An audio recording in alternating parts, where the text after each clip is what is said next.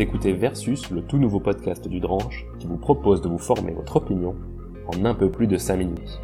Au menu aujourd'hui, le wokisme, danger ou opportunité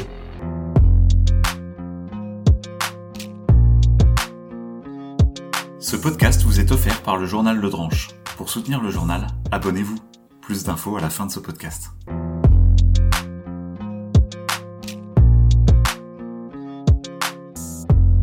D'où vient le terme woke Woke signifie littéralement éveillé en anglais. Il provient de l'expression stay woke, rester éveillé.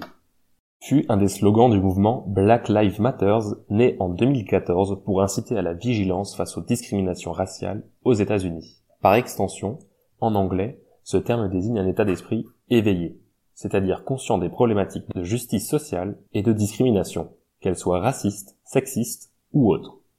Aux États-Unis, l'état d'esprit woke s'inspire notamment des études de genre, gender studies, ou des études universitaires sur l'intersectionnalité. En français, le terme a rapidement pris une connotation légèrement différente. En effet, il a d'abord été très largement utilisé par ses détracteurs. Peu de personnes francophones se revendiquent ouvertement woke. Pour cette raison, en France, le terme est très largement associé à la cancel culture et à la notion de gauchisme. La cancel culture, ou culture de l'annulation, désigne la pratique qui consiste à dénoncer des personnalités jugées problématiques pour diminuer leur visibilité publique ou médiatique. Pourquoi on en parle en ce moment? Déjà largement dénoncé par la droite et l'extrême droite depuis plusieurs années, le wokisme a pris une place centrale dans le paysage politique avec la création, en octobre 2021, d'un think tank pour lutter contre, je cite, la culture woke, à l'initiative de Jean-Michel Blanquer, ministre de l'Éducation nationale. S'il a largement été utilisé par des personnalités et des candidats lors de l'élection présidentielle, le thème touche assez peu la population française.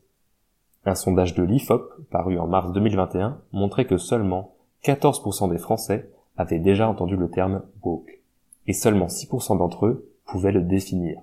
À noter que le même sondage soulignait qu'un peu plus de la moitié des Français avaient entendu parler de l'écriture inclusive, 58%, des études de genre, 57%, du, privilège blanc, 56%, de la culture du viol, 56%, ou du racisme systémique, 52%. Toutes ces notions, selon ce sondage, constituent les thèses de la pensée woke. Très récemment, la nomination de Pape Ndiaye au poste de ministre de l'Éducation et de la Jeunesse a créé la polémique. Ces prises de parole passées, notamment sur l'islamo-gauchisme ou encore les violences policières, sont pointées du doigt mais aussi surtout sur le wokisme, en rupture avec son prédécesseur, Jean-Michel Blanquer. En février 2021, il avait défini le mouvement woke avec une certaine bienveillance dans les colonnes du Monde. Je cite, Être woke, c'est être conscientisé, vigilant, engagé. L'occasion pour nous de s'interroger avec deux expertes, le wokisme, danger ou opportunité.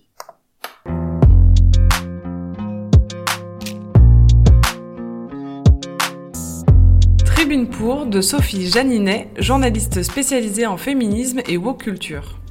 En 1965, le groupe The Who beuglait My Generation dans tous les transistors. Pourquoi vous ne disparaissez pas? Pourquoi vous décortiquez ce qu'on dit? Avec ce titre, le groupe s'était fait porte-parole de la jeunesse occidentale étouffée par les règles de la société traditionnelle. Trois ans plus tard, de l'autre côté de la Manche, les étudiants français revendiquaient eux aussi plus de liberté à grands coups de pavé. My Generation porte un message universel. Chaque époque est porteuse de mutations des modes de vie et des pensées, qui rencontrent invariablement des résistances avant d'être acceptées. Chaque génération se sent incomprise par la précédente, et vice-versa, car le changement est frais. Aujourd'hui, ceux qu'on appelle X et les Y ont grandi avec Internet. Ils ont le monde au bout des doigts. La violence des injustices, des discriminations et de la destruction de notre planète leur est matraquée crûment à longueur de journée via les réseaux sociaux. C'est eux qui se laissent happer par l'actualité sont parfois révoltés par ce qu'ils apprennent, par la lenteur et l'immobilisme des sociétés sur ces sujets qui leur paraissent si urgents. Ils réclament plus de respect, plus vite. Comme toutes les générations avant eux, ils sont progressistes, tout simplement. Il arrive bien sûr que les plus radicaux crient plus fort pour se faire entendre dans la cacophonie d'Internet, ou qu'ils cancellent, donc annulent, des personnalités ou des concepts. C'est leur façon de tourner le dos aux figures qu'ils ont identifiées, à tort ou à raison, comme étant responsables de ce qui ne tourne pas rond. Racisme, sexisme, validisme ou encore surconsommation. Comme à l'époque du pilori au Moyen Âge, il y a parfois des erreurs de jugement. Cela dit, on peut s'interroger. Peut-on affirmer que les générations antérieures, si elles avaient eu les mêmes plateformes pour s'informer et s'exprimer, auraient été moins péremptoires, moins manichéennes? Le sont-elles aujourd'hui dans le rejet des mouvements de protection de la planète, des partisans de l'écriture inclusive ou de la décolonisation? De celles qu'on appelle donc les woke. Encore faut-il savoir ce que ce mot signifie. La première utilisation politique du terme stay woke, donc littéralement garder les yeux ouverts, a été faite lors de la campagne d'Abraham Lincoln. 150 ans plus tard, la chanteuse américaine Erika Badu le chante et le tweet en 2008. La suite n'est qu'une histoire d'étymologie. Incompris par beaucoup, cet appel à garder l'œil ouvert face aux injustices est détourné ou récupéré. En cri de ralliement ou en insulte, le mot wokisme s'est popularisé. À l'ère de l'instantanéité et d'une polarisation exacerbée, on l'associe à une ribambelle de concepts souvent prononcés avec dégoût, des féminazis aux snowflakes, en passant par les islamo-gauchistes. Mais combattre le progrès social, n'est-ce pas donc quichotesque? Aujourd'hui, celles qui emploient le mot wokisme sont souvent celles qui utilisent ces revendications progressistes comme un épouvantail. Ils détournent ainsi l'attention d'autres sujets et de leurs agissements. Ceux qu'ils refusent de voir changer, ne serait-ce pas avant tout leur privilège?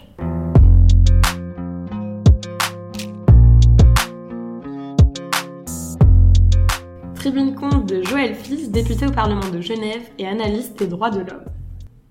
Oui, le wokisme est un danger pour la société.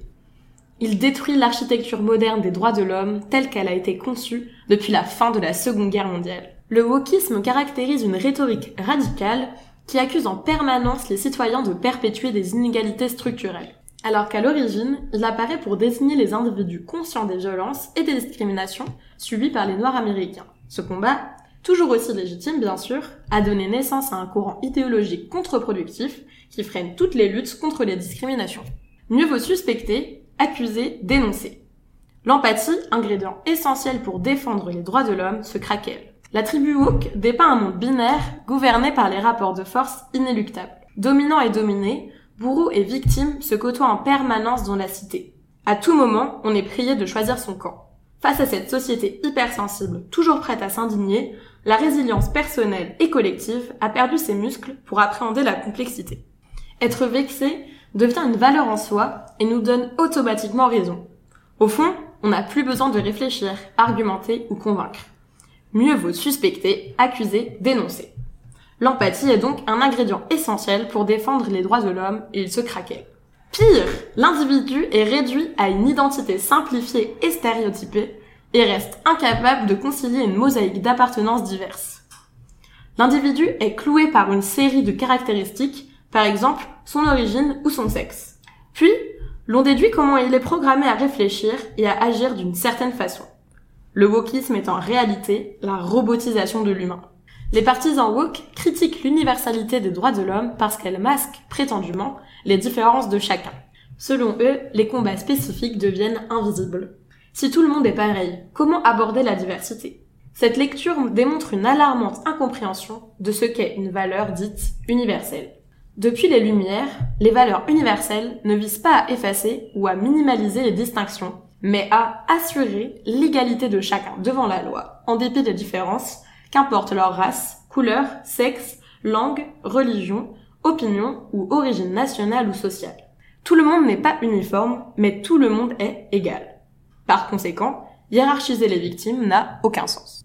L'égalité de tous devant le droit n'affaiblit en rien l'importance d'étudier l'angle spécifique de chaque forme de discrimination. Chaque forme d'intolérance est ancrée dans son propre contexte socio-historique et appelle à une réponse ciblée. Par exemple, la lutte contre le racisme, le sexisme ou l'intolérance religieuse mérite à chaque fois une approche ajustée.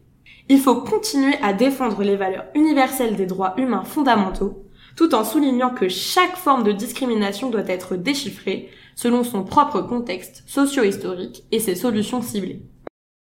Il est donc essentiel d'agir maintenant avant de laisser passer le temps et devenir émotionnellement détaché du discours woke. Sinon, il se glissera imperceptiblement dans nos consciences. Ce podcast est réalisé par l'équipe du journal Le Dranche, le seul journal qui présente le pour et le contre de chaque sujet. S'il vous a plu, sachez que Le Dranche se lit aussi sur ledranche.fr ou sur papier. Pour recevoir le journal tous les mois, nous soutenir et nous permettre de continuer à vivre, abonnez-vous à prix libre sur ledranche.fr. Merci.